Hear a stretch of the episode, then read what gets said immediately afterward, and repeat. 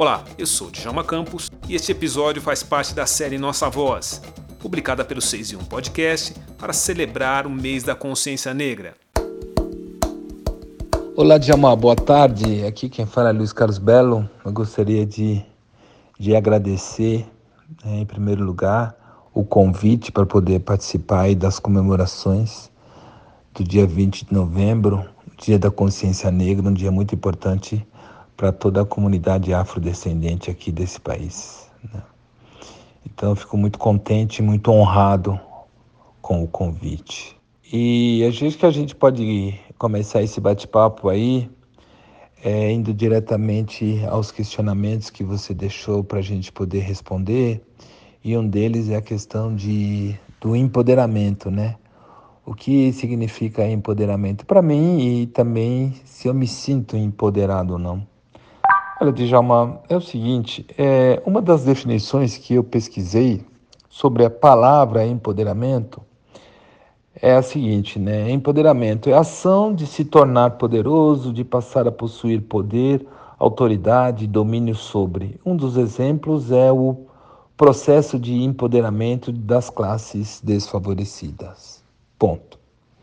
Bom, diante desse conceito, a gente pode, sim, é, concluir que o presidente de um país ele é empoderado. Ele tem, por exemplo, a Polícia Federal com ele e ele tem também as Forças Armadas, né?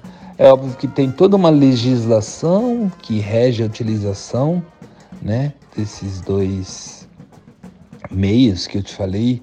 Um seriam as Forças Armadas e o outro seria a própria Polícia Federal, mas de qualquer jeito são duas instituições que estão ali sobre a tutela do dirigente maior daquele país, ele que representa o pensamento e o comportamento de todos os habitantes daquele espaço geográfico, né? A gente pode falar do Brasil, aqui como uma das maiores potências que nós temos aqui na América, na América do Sul. Imagina o tamanho, né, do empoderamento que tem o presidente dos Estados Unidos, o presidente da China ou o presidente, por exemplo, do Japão. É, o que, que eu estou falando? Eu estou falando isso porque, independentemente de questões políticas, né, se um é socialista, o outro é capitalista, não importa. O que importa é que aquela pessoa ela tem o poder de deflagrar uma guerra, de mandar prender, de mandar soltar. É, e ela, ela tem como fazer a manipulação da massa. Então, sem dúvida nenhuma, essa pessoa está empoderada. Presidente de grandes corporações também, né? grandes laboratórios farmacêuticos, as, as gigantes da área de tecnologia da informação, é, são pessoas que têm um poder na mão. Às vezes eles têm um poder muito maior, inclusive, que o presidente de uma determinada nação. Então, se você tem domínio sobre alguma coisa, você tem sim o empoderamento. Então, a gente aí conseguiu dar um contexto um pouco mais claro e objetivo para essa questão do empoderamento. A segunda parte da pergunta é se eu me sinto empoderado. Bom, eu entendo que essa pergunta ela deve estar linkada muito com o cargo que eu exerço hoje dentro da OSLE, né? Como eu sou CEO da OSLE, essa pergunta é se eu me sinto empoderado. Olha, dentro dos limites que eu tenho para poder atuar e dentro do tamanho que hoje a organização da OSLE alcança no cenário brasileiro, e esse alcance é muito pequeno porque não é uma empresa grande, eu tenho um certo grau de empoderamento sobre a, a vida das pessoas, né? Mas eu também gostaria de deixar muito claro que pra, eu tenho consciência de que isso tudo é limitado, porque, veja, o ano passado a gente estava com, uh, ou a gente ainda está num, num, período de pandemia, né? Mas o ano passado foi uma coisa desconhecida para a humanidade, ela começou até a gente poder aprender, chegarmos no estágio que a gente está hoje, a gente teve que caminhar muito. E veja, apesar dos poderes que as pessoas possam ter de acordo com o cargo que elas exercem, elas estavam totalmente à mercê de um vírus que era invisível e desconhecido para todo mundo. E esse vírus levou a vida de milhões de pessoas e até hoje a gente ainda não conseguiu dominar. Então, sim, tem a questão do empoderamento, que nós já, já definimos. Me sinto um pouco empoderado em função do grau uh, de responsabilidade que eu tenho, mas ao mesmo tempo a gente pode concluir que esse empoderamento ele, ele é limitadíssimo. E ele é limitadíssimo porque nós somos seres humanos. E o único ser que é ilimitado é Deus.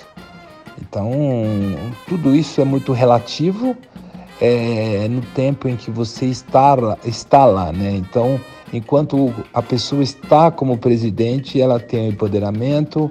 Enquanto eu estou CEO, eu tenho um certo empoderamento. Daqui a pouco eu me aposento e esse poder ele, ele acaba. É, daqui a pouco acaba, vence o mandato daquele presidente e ele deixa de ser presidente. Ele é ex-presidente, eu passo a ser ex-CEO. Então tudo isso daí é um pseudo empoderamento, tá bom? Então, contextualizado dessa forma, eu fico um pouco mais confortável, porque tudo isso é muito relativo, né? É... Outra questão que você me coloca é como eu cheguei a ser o CEO da OSE e, e passando inclusive pela Silvânia, que é uma das, ou foi uma das grandes multinacionais de iluminação do mundo.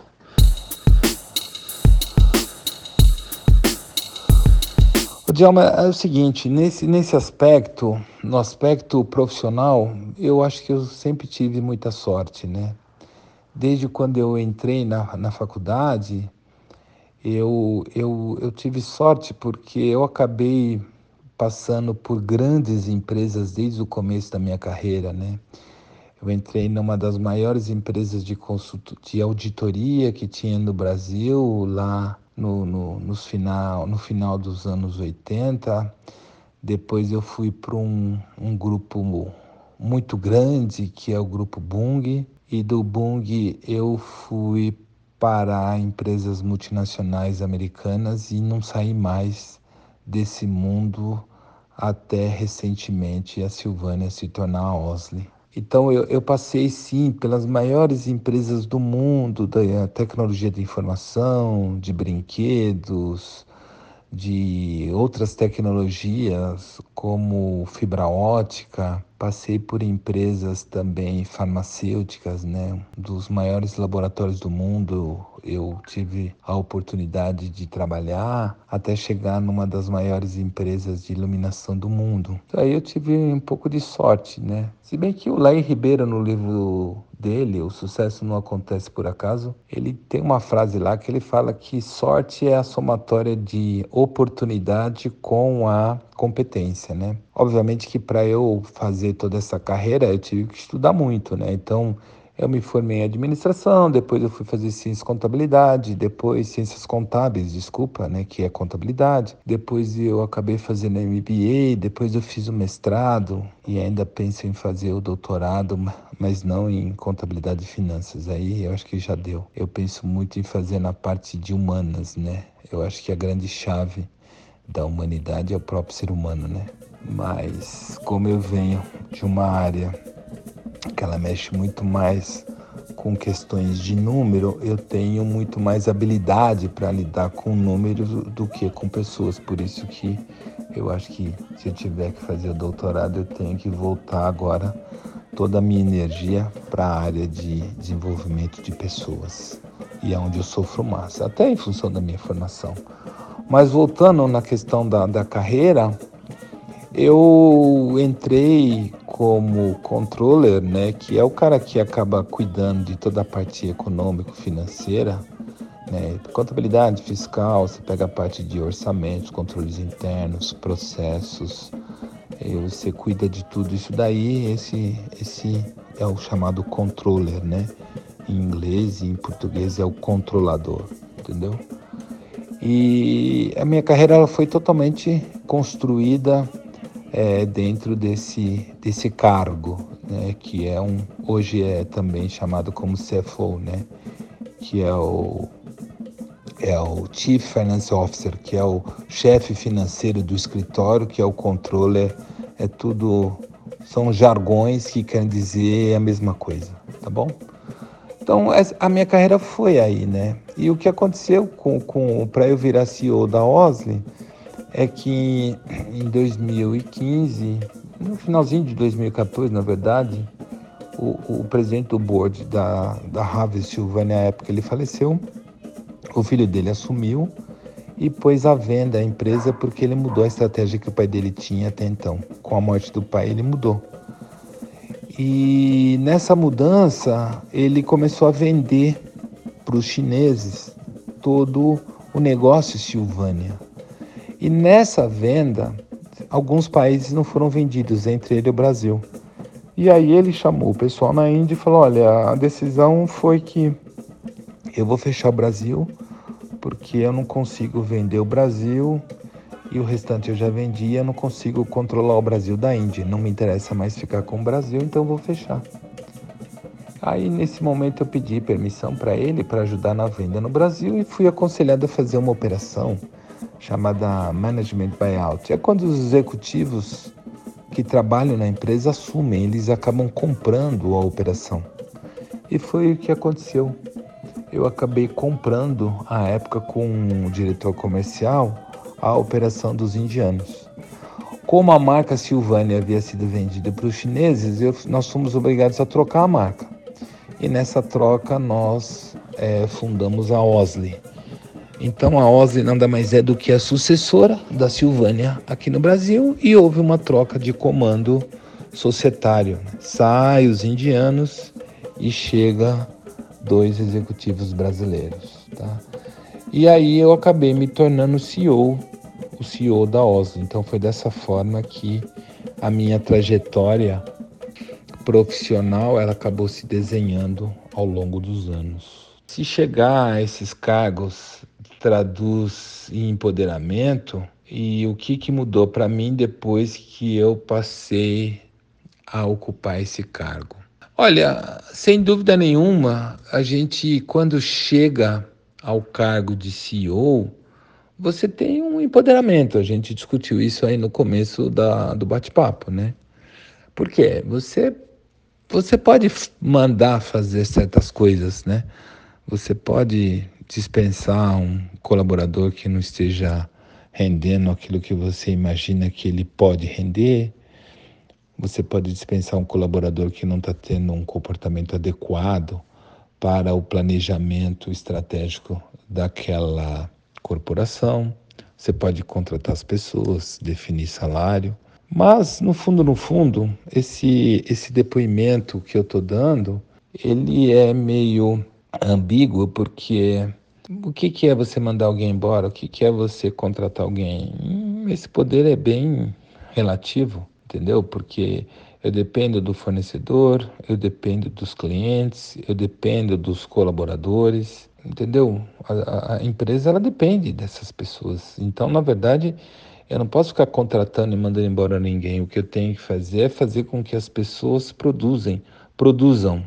Eu tenho que, que dar recursos, eu tenho que prover recursos para que a empresa consiga atingir os objetivos dela. Então, de novo, todo o empoderamento ele é ele é bem relativo. A gente não, não pode falar que ah, eu tenho poder e você dá um instalado de dedos e tudo acontece. Não, não é assim. É... O que mudou para mim? Mudou tudo. Você imagina só, né? Eu acabei aí falando rapidamente qual foi a minha trajetória universitária, né? Eu fiz administração, depois fiz contabilidade, eu fiz um MBA em é, Master Business Administration, quer dizer que é um mestre em administração, um mestre em administração de negócios. Depois eu fui fazer um mestrado de fato em finanças e contabilidade. Eu me especializei nessa área e de repente eu virei CEO o CEO não tem nada a ver com CFO, só o C que é o mesmo. É, o resto, o C é o C em inglês, né? O resto muda tudo, né? Um é especializado em finanças, o outro, que é o CEO, tem que olhar mercado, tem que olhar muito bem a parte comercial, tem que olhar portfólio de produtos. É uma outra cabeça, é uma outra função, é uma outra responsabilidade, é uma outra forma de você trabalhar dentro da mesma organização. Meu caro, mudou tudo, absolutamente tudo. Nada é como era anteriormente. E vem o sofrimento com essa mudança, porque imagina, eu já estava no auge do meu da minha performance econômico-financeira, porque imagina, além de eu ter me preparado, eu estava somando aí a experiência dos anos, né? Tudo que tinha dado errado no passado, eu já estava sabendo que poderia dar de novo. Então eu já me precavia para que certas coisas não ocorressem dentro da empresa. Por outro lado, ao assumir a cadeira de CEO, eu não tinha experiência e nem conhecimento do que podia dar errado, do que podia dar certo. Então, quando eu assumi, mudou tudo e foi uma surpresa, uma surpresa, eu diria para você, não foi uma surpresa muito muito agradável, né? O susto que você toma quando você é, muda, né? De uma cadeira para outra. E tem uma agravante, né? Quando o negócio passa a ser seu, tá certo? Quando o negócio passa a ser seu, é, aí a mudança me parece que ela é mais drástica ainda, tá? É, na minha opinião, quais são os caminhos para que homens e mulheres, mais especificamente os negros, passem a ter ainda mais força e se tornem mais empoderados dentro do nosso país? O Djalma é o seguinte: na, na minha religião, a gente não enxerga as questões é, de raça, de gênero, né? A gente enxerga seres humanos, tá? Então você tem homens e mulheres. É, mas é óbvio que tem a questão racial, né? E, e a gente também não pode é, negar, e nem a própria religião, ela nega a questão racial, do conflito racial. Né? Mas como é que eu vejo essa questão? Né? Bom, primeiro, na questão homem-mulher, o mundo é machista, infelizmente ainda é machista, é, de uma forma até de uma ignorância brutal. Ainda tem homens que acham que a mulher ela foi feita somente para procriar e para cuidar da casa e não consegue ter nenhum valor agregado na mulher. Então, eu acho que isso daí é ignorância mesmo, tá? E a gente tem que combater esse tipo de ignorância com a educação. Porque não adianta, enquanto a mulher não tiver na sociedade o mesmo peso, o mesmo reconhecimento que o homem tem, a humanidade ela não vai progredir ela não progride, ela não vai para frente. Agora, com relação à, à questão racial, né? A mulher negra, o homem negro, meu caro, é só através da educação, entendeu? Eu acho que a ferramenta principal para que a gente possa erradicar o preconceito racial da face da terra é através da educação. Entendeu? Então, não, tem jeito, não, não tem como você erradicar essa questão racial a não ser é, através da, da educação, entendeu? É, a, a, educação ela, ela, é básica, entendeu? Uh, nenhum grupo étnico ou cultural é superior ao outro. Não, não tem não tem superioridade nenhuma. Às vezes até para mim até ignorância a gente ficar discutindo um, uma questão que não, não, não é para ser discutida, entendeu? Porque não, não tem essa questão da inferioridade, né? É, bom, quem é que prova que é inferior? Né? Onde é que estão os estudos dizendo que os negros são inferiores aos brancos? Né? Onde é que estão os estudos que mostram que os brancos são superiores aos negros?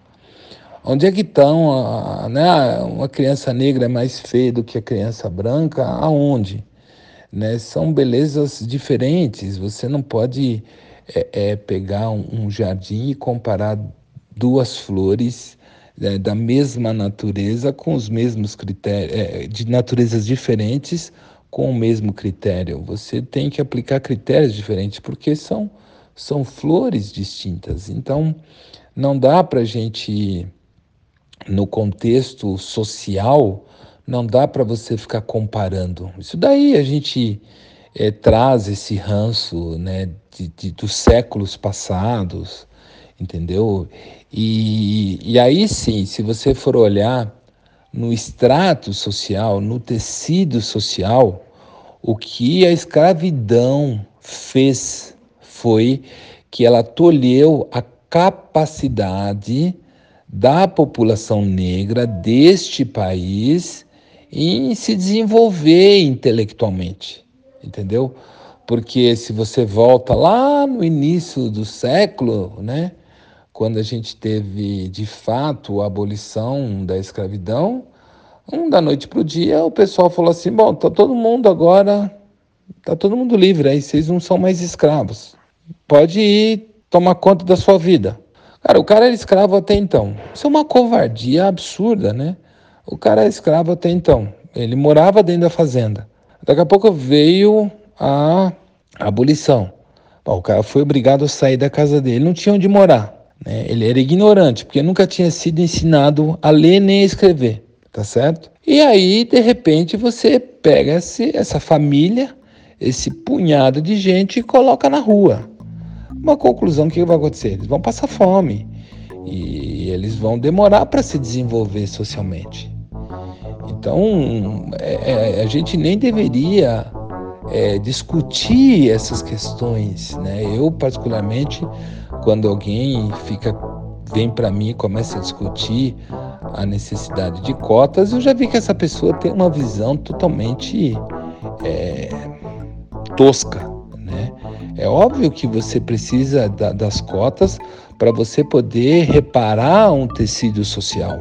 É óbvio que você precisa proteger né, aqueles que não tiveram oportunidade e dar oportunidade para eles.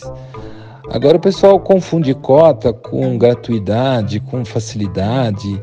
Então são questões de interpretação, são pessoas que não querem ver na realidade então, como é que eu vejo? Eu vejo a educação. E aí tem uma questão que a gente precisava discutir talvez de uma forma um pouco diferente, que é a educação não é só para a comunidade afrodescendente, é para a comunidade em geral.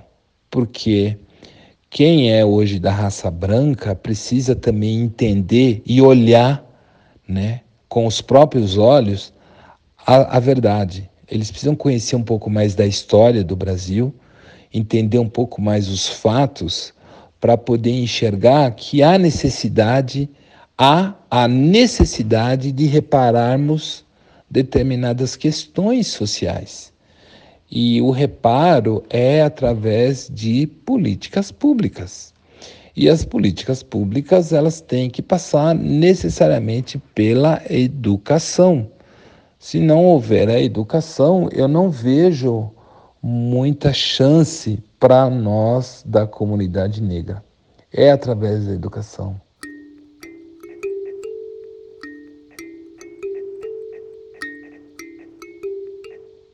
É, o que eu vejo é, para o futuro dos negros no Brasil, e será que em alguns anos Será possível vermos um homem negro, uma mulher negra na presidência ou na vice-presidência do país, como aconteceu com Barack Obama e com a Kamala Harris? Olha, o que eu vejo para o futuro dos negros aqui no Brasil é. Eu acho que os negros no Brasil precisam se unir. Eu acho que nós não somos unidos unidos é, sobre alguns aspectos, sobre, o, sobre uma agenda. Né? A gente precisa se unir sobre uma agenda e essa agenda ela tem que ser uma agenda comum para a comunidade negra. ela tem que ser uma agenda comum para as questões de política pública. Ela tem que ser uma agenda comum para o governo central. E essa agenda, na minha visão, primeiro item é a educação. A comunidade negra precisa engajar-se na educação. Todas as crianças negras, todas elas, aliás, eu não posso deixar de falar, todas as crianças, independentemente, independentemente é, da raça, elas têm que ser educadas. Elas têm que ter uma educação espiritual. E olha, a educação espiritual não tem que ser necessariamente uma educação religiosa. Né? Óbvio que a espiritualidade ela tem como base a religião, mas a espiritualidade ela pode ser dada através de conceitos né, de respeito, por exemplo, da importância da família, é, respeito ao próximo, do amor ao próximo, da gentileza, uh, entendeu? Responsabilidade, comprometimento. Então, essas questões a gente pode trabalhar é, de forma é, única Existem hoje ferramentas que estão aí disponíveis para que a gente possa trabalhar com, com as crianças, né? É, é trazendo para elas um empoderamento espiritual maior, fazendo com que elas saiam do lugar comum. E isso sem afetar a religiosidade é, das famílias ou de cada criança. Né? E em paralelo, obviamente, que a gente está falando aqui também de, de educação. Né? A gente tem que fazer com que aí sim todas as crianças saibam ler corretamente, saibam raciocinar, saibam pensar, saibam matemática, português, história, geografia. Quando a gente pensar dessa forma para a comunidade negra e, consequentemente, para toda a sociedade, a gente vai ver uma melhora significativamente no padrão comportamental. Você vai ver uma melhora significativamente no padrão familiar. Primeiro no comportamento individual das crianças e depois no padrão familiar. Por que as crianças? Porque é o futuro né? É, é na base, né? Tem alguns ditados que dizem, né? Educar as crianças para não punir os homens. Se você é, educar os seus filhos, você vai mimar os seus netos. Se você mimar seus filhos, você vai educar os seus netos. Então, a educação ela é básica, ela é fundamental. Se você educar uma criança, a chance dessa criança te dar menos trabalho no futuro, ela é muito maior do que você não educar uma criança entendeu? Então eu vejo sim a educação. A partir deste modelo educacional, eu acho que aí sim as chances de nós vermos negros chegarmos, chegar à presidência do país, mulheres chegando à presidência de um país, ela é muito maior, tá certo? Se nós olharmos um pouco a história do Barack Obama e da Kamala Harris, né, é, eles, eles não chegaram ali por acaso. Eles construíram um caminho. Eles não só construíram um caminho, mas eles pavimentaram esse caminho. Entendeu? Eles foram é, desde jovens, né? Eu vi já o documentário a respeito da vida do Barack Obama. Mas eles desde, jo desde jovem, ele já tinha muito claro o que ele gostaria de fazer. Tá certo? Pela própria formação dos pais dele entendeu?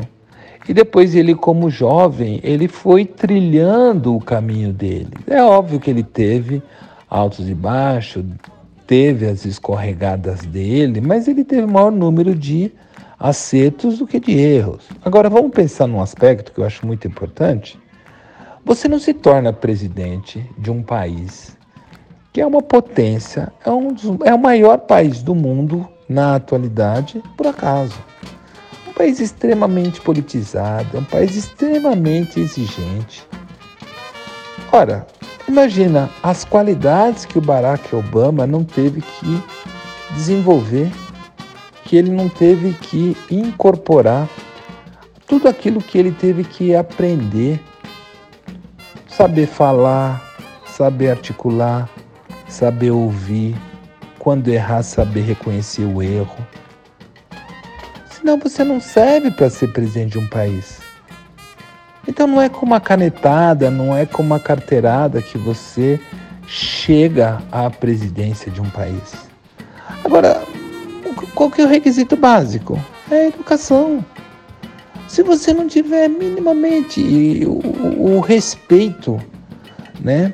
O, o respeito ele é construído ao longo da vida, é ao longo das ações, é ao longo do seu testemunho de vida. Né? Para quem é casado, saiba que o exemplo é a melhor ferramenta de educação. Os filhos, o que eles vão fazer, eles vão exatamente imitar, quase que na maioria das vezes, o que os pais fizeram. Então, há sim possibilidade, mas há algumas condições.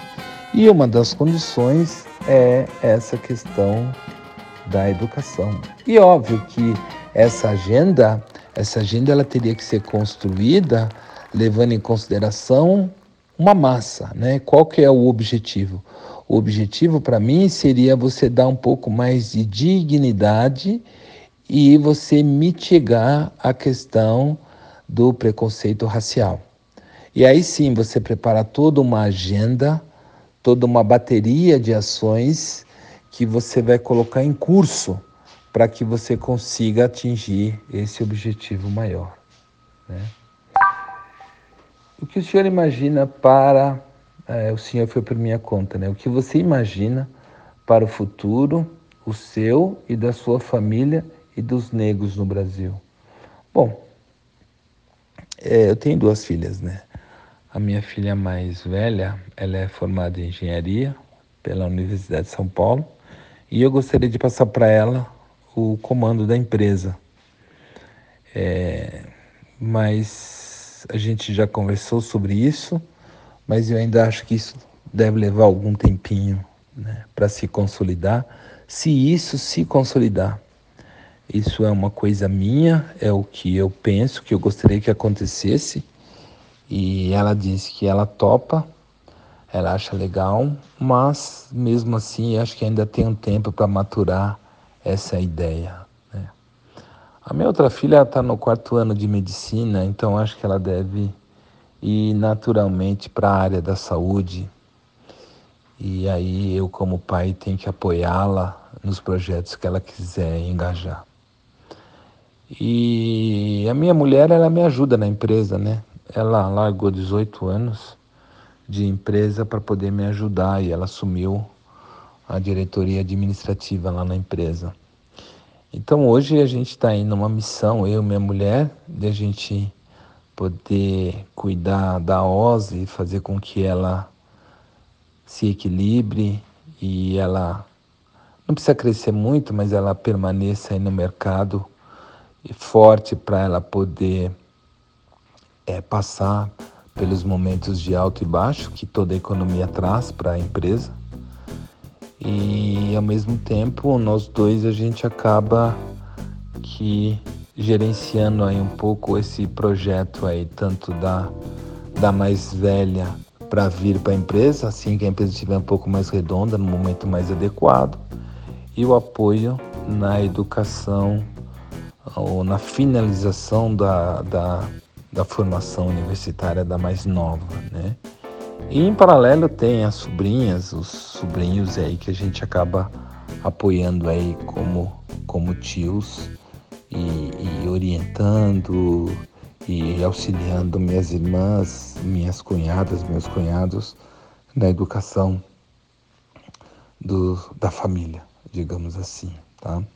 Então esse aí é um pouco do futuro. Agora, se por um acaso a minha filha mais velha não quiser vir ou não puder vir por algum motivo, lá na frente, no momento da aposentadoria, posso vender a Osley e particularmente eu vou pegar um pouco daquilo que eu aprendi ao longo da minha vida e colocar à disposição aí para poder ensinar as pessoas tudo aquilo que eu pude aprender ao longo da minha vida corporativa.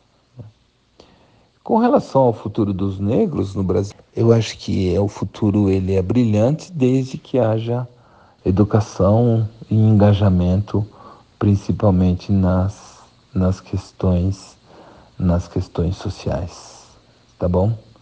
Então eu acho que essa aí foi a minha contribuição. Passei um pouquinho do tempo.